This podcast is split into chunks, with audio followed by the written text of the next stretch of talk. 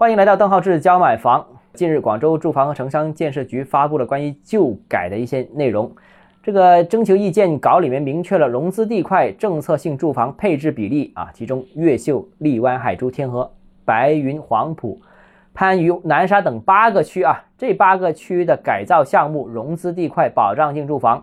保障性住房包括什么呢？就包括公共租赁住房、保障性租赁住房、共有产权房啊等等这些，和人才公寓。等政策性住房的建筑面积占融资地块建筑面积的配置比例，原则上分别不低于百分之十五和百分之五。那花都、从化、增城三个区域呢，政策性保障性住房呢，应该是由相应的区的人民政府评定啊。这个政策很重要啊，为什么很重要呢？因为第一，这个新政将落实广州“十四五”期间计划建设六十万套保租房和三万套共有产权房的一个重要举措。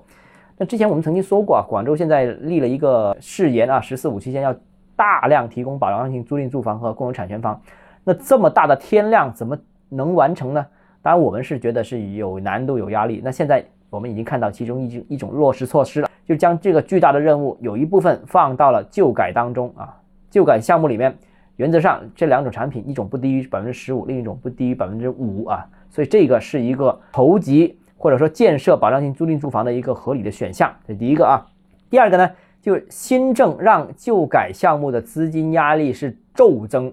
为什么这样说呢？因为旧改项目的融资地块至少有百分之二十以上的面积要进入保障性租赁住房的这样一个体系，那这个项目的收益肯定是大打折扣了，就意味着就有百分之二十就不能卖的了，不能卖不能赚钱，那这个。可卖的减少，那等于这个每平方价格是大幅上升。那之前各个房企跟进的这些旧改项目呢，所有都有算账的。那这个账的算呢，是以原来的方式进行计算的。那现在新的规则出来之后，有一大批不能卖，那你就得重新算账。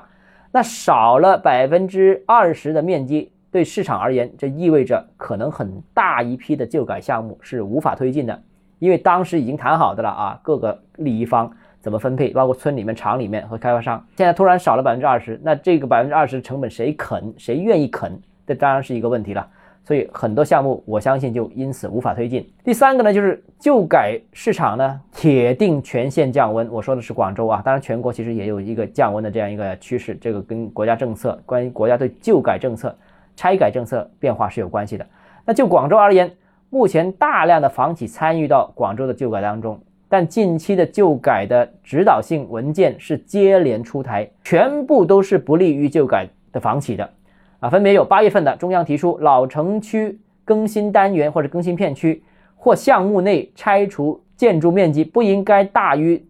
现状总建筑面积的百分之二十，也就是说旧改你不能全改，最多拆百分之二十啊，当然区域没明确，但是总量是有限制的，不能随便的大拆啊。那后来地方其实也提出了。城市更新应该是以市属或者区属企业作为主导，就是国企做主导吧，政府企业做主导。还有一个呢，就是广州一份没有公开的文件透露啊，说说越秀、海珠、荔湾、天河、番禺、花都、白云、中心七个区暂停旧改招商，那很明显了，那招商都不找了。所以未来我相信全国的这个旧改会出现一个大刹车，广州旧改也会出现一个大刹车。可能很多项目变成无利可图了啊，所以开发商这个真的很难啊，这个招牌挂没利可图，现在旧改可能也无利可图。好了，今天节目到这里啊，如果你有其他问题想跟我交流的话，欢迎私信我或者添加我个人微信邓浩志教买房六个字拼音首字母小写就是微信号 d h e z j m f，我们明天见。